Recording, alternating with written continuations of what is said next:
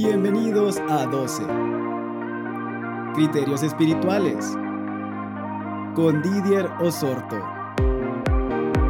12 es un espacio en donde escucharás conceptos, conocimientos y opiniones, con el fin de lograr la transformación de tu vida, por medio de la renovación de tu mente, para alcanzar la buena, agradable y perfecta voluntad de Dios.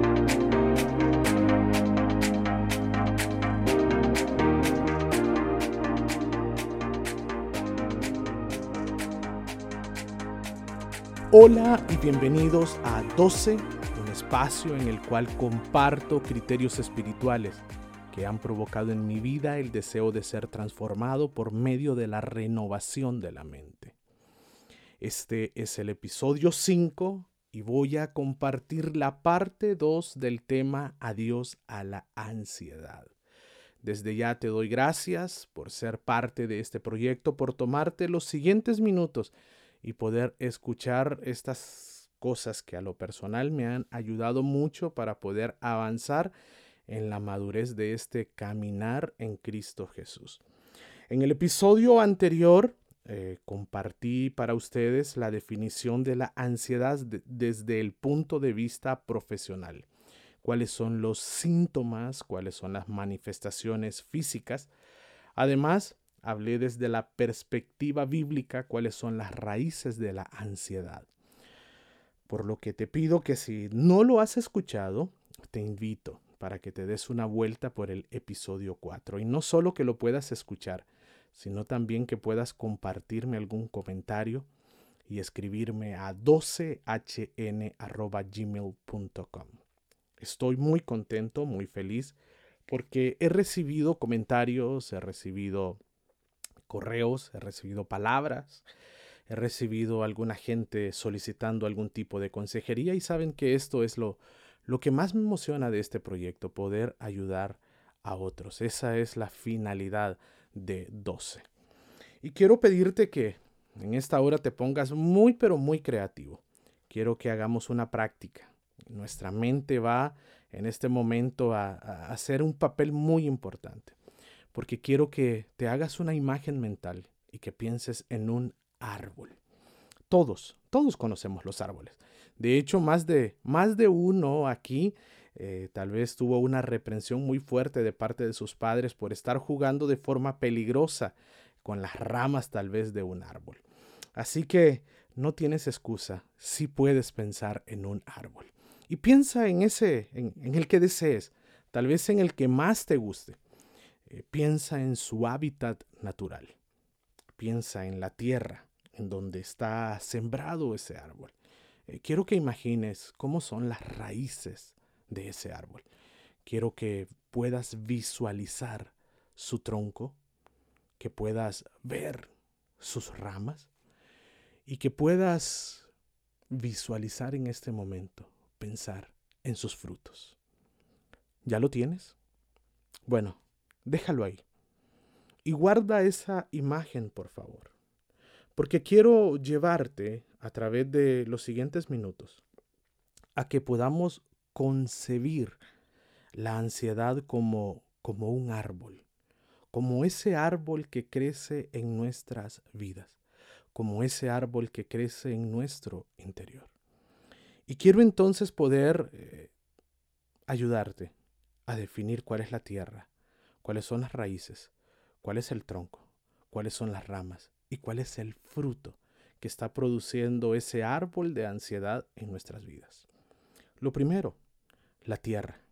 ¿En dónde plantarás la semilla de la ansiedad? Bueno, tiene que ser una tierra fértil. Pero no solo eso. La tierra en donde nace el árbol de la ansiedad es la tierra que está minada por la pérdida del dominio propio y por la ausencia de fe. Esos son los nutrientes que darán alimento a la semilla de esperanza que estás plantando ahora en tu interior, pero no podrás germinar esa semilla de esperanza, esa semilla de, de positivismo, esa semilla de querer tener paz y gozo, porque los nutrientes que van a darle de comer, que van a abrazar, que van a acobijar a esa semilla, se llaman falta de fe y falta de dominio propio. ¿Qué pasa?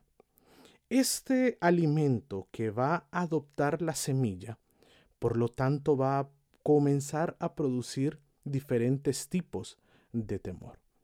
En esta tierra, en esta tierra que, que, te estoy compartiendo, van a crecer raíces.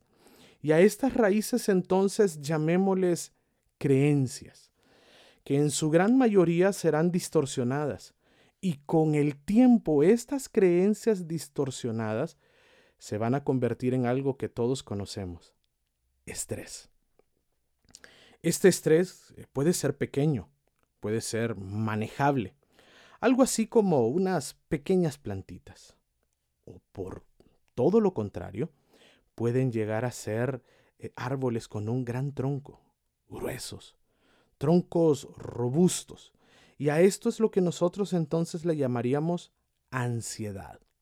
Bueno, eh, todo esto dependerá qué tanto reguemos las raíces porque entre más reguemos las raíces, entonces más aumentarán esas creencias distorsionadas en nuestro interior. Pero ¿qué hablar entonces acerca del riego, del agua, de ese elemento vital para que crezcan las plantas, para que crezcan los árboles? El agua que le da vida a la ansiedad está compuesto por experiencias de abusos, experiencias traumáticas, por poseer un patrón de comportamiento hacia el control, hacia la resistencia, hacia el perfeccionismo, comportarnos con los demás bajo el esquema de codependencia, obsesionándonos y acumulando emociones, negando y evitando los problemas y distorsionando la realidad por nuestra baja autoestima y autoconfianza. Todo esto genera que crezca el árbol de la ansiedad del cual saldrán diferentes y muchas ramas. A estas ramas que han salido del tronco llamado ansiedad, entonces le llamaremos trastornos de ansiedad.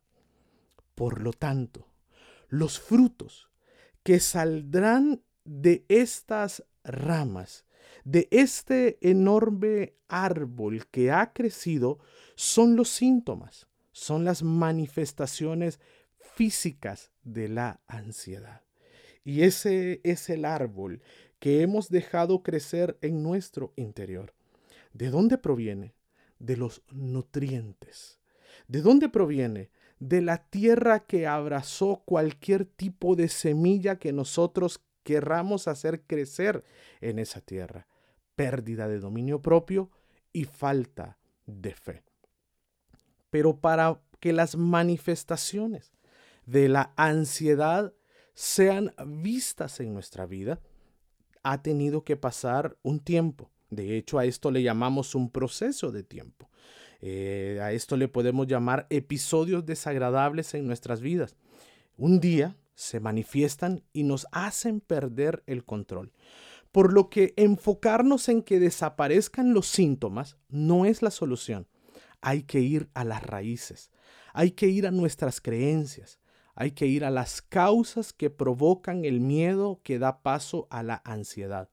Solo de esta forma dejaremos de regar el árbol y podremos cambiar nuestras actitudes y comportamiento. ¿Te parece entonces si me acompañas a conocer las causas principales de la ansiedad? ¿Qué cosas son las que dispensan este trastorno emocional? Lo primero, la ansiedad la dispensa una amenaza. Se conoce como amenaza al peligro inminente que surge de un hecho o un acontecimiento que aún no ha sucedido. La amenaza puede entenderse como un peligro que está latente, que todavía no se desencadenó, pero que sirve como un aviso. Este término de amenaza suele utilizarse cuando se dice que un determinado producto o una determinada situación es una amenaza que pone en riesgo o, peligro la vida de alguien. Una amenaza eh, siempre, por lo tanto, tendrá un destinatario más o menos definido al cual poner en peligro o al cual eh, poder afectar eventualmente. Si la amenaza se convierte en una realidad, entonces a eso le llamamos amenaza cumplida. Ahora, ¿de dónde provienen estas amenazas? Eh, las que, por ejemplo, brotan de un peligro percibido. Eh, ¿De dónde más provienen? provienen del sentimiento en el cual decimos que necesitamos ser valorados. Las amenazas eh, provienen de la separación e, e influencias eh, inconscientes. Y para ser un poquito eh, más específicos, ¿cuáles son algunos ejemplos de amenazas?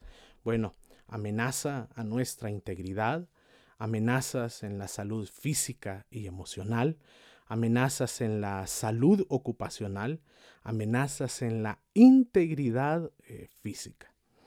Todas estas amenazas eh, pueden ser causadas eh, por diferentes eh, eventualidades, como por ejemplo por un rechazo, por el hostigamiento de parte de compañeros de un grupo específico al que pertenecemos, por la posibilidad, por ejemplo, de afrontar un divorcio o una separación de un noviazgo, por la perspectiva de no aprobar eh, una materia en la universidad, o también nosotros eh, podamos estar ahora mismo amenazados eh, por la perspectiva de no ser lo realmente bueno en el trabajo. Esto, solo para tener una idea, pero es algo en general. Cualquier otra amenaza real o no percibida puede ser una causa de ansiedad. Así que la primera causa que provoca ansiedad en nuestras vidas son las amenazas. La segunda causa que quiero eh, compartir para ti eh, se llama conflictos. Sí, eh, los conflictos dispensan la ansiedad en nuestras vidas. Y un conflicto es un combate, es una lucha, es una pelea, es un apuro, una situación de desgracia y de difícil salida. En términos generales, un conflicto es un problema. El conflicto es como luz y sombra, es como peligro y oportunidad, es como estabilidad y cambio, fortaleza y debilidad. Es el impulso para avanzar y el obstáculo que se opone. Quiero compartirte eh, cuáles son tres de los más probables conflictos que te vas a enfrentar en la vida y que pueden producir ansiedad en ti. El primero eh, es el conflicto causado por las tendencias a querer lograr dos metas que son deseables pero incompatibles a la vez. Por ejemplo, trabajar en tus vacaciones por una buena remuneración, pero también quisieras pasar unas lindas vacaciones en familia. Otro ejemplo en este primer eh, tipo de conflicto es alguien que dice, anhelo, deseo estar soltero porque disfruto de mi libertad, pero también tengo muchísimas ganas de tener mi propia familia. ¿Te das cuenta? Es, eh, son dos metas que son anhelables, que son deseables, pero son incompatibles. Otro ejemplo más es, eh, por ejemplo, el deseo de cambiarte de congregación porque te atrapó la visión de otro lugar. Pero no quieres romperle el corazón a tu actual pastor y tampoco quieres dejar a tus amistades. Tomar una decisión eh, de esta naturaleza es frecuente y son muy difíciles y muchas veces provocan ansiedad en nuestras vidas. El segundo tipo de conflicto que te vas a afrontar en la vida y que puede causar ansiedad es aquel conflicto causado por un deseo de hacer o de no hacer algo. Por ejemplo, alguien puede estar indeciso en cuanto a poner fin a un noviazgo eh, que parece no llegar a nada, Romper, en este caso, la relación puede ser eh, una ocasión para tener más libertad, más oportunidades, pero también pasaría a ser una experiencia traumática, dolorosa para las dos partes. Otro ejemplo dentro de este segundo tipo de conflicto es eh, el deseo o la oportunidad de dejar laborar, eh, dejar de laborar para una determinada empresa porque sientes que ya no sigues creciendo. Pero tomar la decisión eh, te puede dar entonces la oportunidad de encontrar otro lugar en donde demostrar tu capacidad o lanzarte al emprendimiento de tus ideas. Pero también esta experiencia genera zozobra porque no sabes cuánto tiempo te tomará encontrar esta nueva oportunidad o cuánto tiempo te tomará echar a andar este negocio soñado. Preguntas como si nadie me llama y si me va mal, si se acaban mis ahorros, ¿cómo voy a vivir? El simple hecho de enfrentarte a la disyuntiva de tener que tomar decisiones así puede producir muchísima ansiedad. El tercer tipo de conflicto es aquel conflicto eh, que ha sido causado porque se presentan dos alternativas y las dos pueden ser completamente desagradables.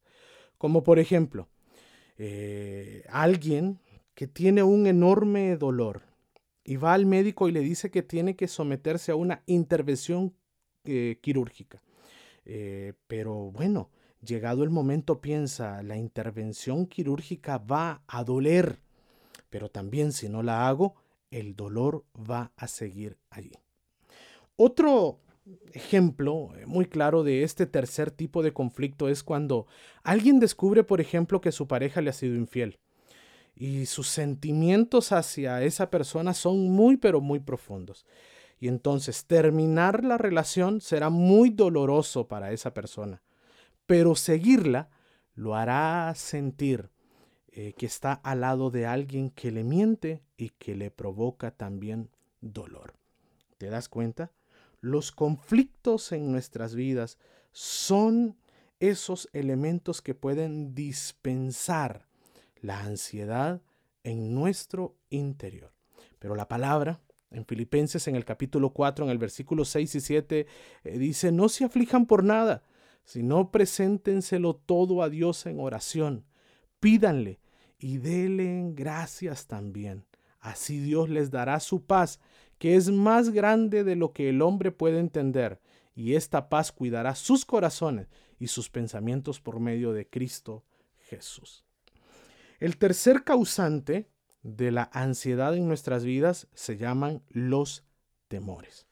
Bueno, los tres primeros episodios de este proyecto 12 hablan acerca del espíritu de temor. Yo te invito que si no lo has escuchado puedas darte una pasada por los tres primeros episodios de 12.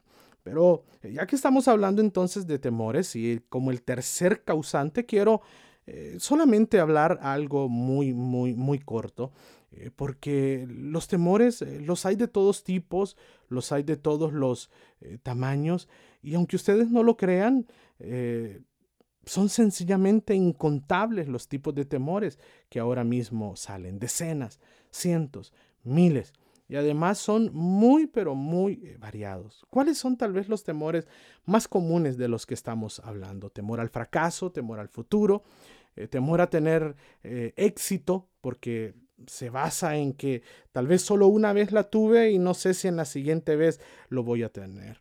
Eh, temor al rechazo, que es uno de los más corrientes y de los más abundantes. Temor a la intimidad. Y no saben ni se pueden imaginar cuánta gente joven de ambos sexos lo padecen. Temor a los conflictos. Hay gente que no los enfrenta, los evade de hecho temor a la falta de sentido en nuestras vidas, el temor a las enfermedades, el temor a la muerte, el temor a la soledad, porque tal vez comienzo a ver mi edad y pienso que no hay alguien para, para mí, o tal vez por una mala experiencia creo de que no voy a encontrar a nadie que está hecho para mí. Temor, por lo tanto, podemos hablar de una enorme cantidad de cosas que son tanto reales como en algunas veces son imaginarias. Pero quiero leerte para ti Isaías en el capítulo 41, en el versículo 10, dice, no temas, porque yo estoy contigo. No desmayes, porque yo soy tu Dios que te esfuerzo. Siempre te ayudaré, siempre te sustentaré con la diestra de mi justicia. ¿Te das cuenta? Cada uno de nuestros temores está escondido en el hueco de las manos de Dios y entonces puede ser disipado en nuestro interior. Pero el cuarto causante de la ansiedad en nuestras vidas, o la cuarta causa que dispensa la ansiedad en nosotros, se llaman las necesidades básicas personales no suplidas. ¿Cuáles son? Hay muchas, eh, pero quiero destacar para ti las seis S de las necesidades básicas de las personas. La primera es la supervivencia, que es la necesidad de una existencia continua. Esto de supervivencia, eh, en mi caso personal, por algún momento pasé eh, por algún temor en el cual eh, pensé cosas tal vez sin sentido, dice uno, ahora, muchos años después, pero en algún momento llegué a pensar, ¿y qué tal si muero? ¿Y qué tal una enfermedad terminal? ¿Y qué tal si voy al médico y me da un diagnóstico? No tenía ni un tan solo síntoma. No había ni siquiera algún indicio de enfermedad. Fue un pensamiento que entró. Pero hay una palabra en el Salmo 118, en el versículo 17, que dice, no moriré, sino que viviré y contaré las obras de Jehová. Cuando no tenemos resuelta esta primera S de las necesidades básicas personales, se convierte en un suplicio. Porque conozco mucha gente que ni siquiera se atreve a hacer planes y proyectos para futuro tuve la oportunidad de conocer a un joven que ni siquiera tenía en su cabeza el anhelo y el deseo de conocer a alguien, porque tenía la plena seguridad que antes de los 30 años iba a morir. Y entonces él me decía, ¿cómo hago? Si me caso antes de los 30 años, voy a hacer infeliz a esa persona, dejándole viudo o dejándola viuda eh, a tan temprana edad. Tuvimos que orar y tuvimos que establecer esta palabra, Salmo 118, creyendo que Dios trae vida sobre nosotros y que vamos a ser portadores de vida para ver hasta las siguientes generaciones. Pero ¿qué más? La segunda S acerca de estas necesidades básicas no resueltas que provocan en nosotros ansiedad es la seguridad económica y la seguridad emocional. ¿Cuánto problema hay con esto? Sin embargo, Mateo 6, versículo 26 dice, miren las aves que vuelan por el aire, no siembran ni cosechan, ni guardan la cosecha en granero. Sin embargo, el Padre de ustedes que está en el cielo les da de comer, y ustedes valen más que las aves. No te preocupes, no te cargues, que esto no provoque ansiedad. Mira lo que dice la palabra. Valemos más que las aves. La tercera S, significado. Y esto significa estar feliz con la vida que se vive. Es estar en paz mental por las acciones que se realizan. Y es estar inmensamente complacido por los resultados que se obtienen. La satisfacción, por lo tanto, puedo decirles que es un equilibrio entre nuestras acciones y nuestros pensamientos, entre nuestros logros y el deseo de nuestra mente. No como el mundo valora la satisfacción, sino desde la perspectiva de Dios la satisfacción. Segunda de Corintios en el capítulo 1 versículo 12 dice, tenemos un motivo de orgullo y es que nuestra conciencia nos dice que nos hemos portado limpia y sinceramente en este mundo y especialmente en mi relación con ustedes.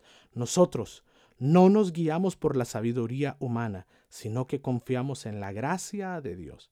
La mayor satisfacción que puede tener un ser humano es estar en paz con su Creador, es estar en completa comunión con su Padre Celestial. Y el quinto, eh, la quinta S que quiero compartirte eh, para ti, es, la, es el sentido de individualidad. Y esto significa identidad. Es el establecimiento de criterios personales y pensar por ti mismo bajo cualquier circunstancia. Es saber que no estás sometido al yugo de alguien más. Pero mire lo que dice Gálatas en el capítulo 5, en el versículo 1, dice, Cristo nos dio libertad para que no, para que seamos libres.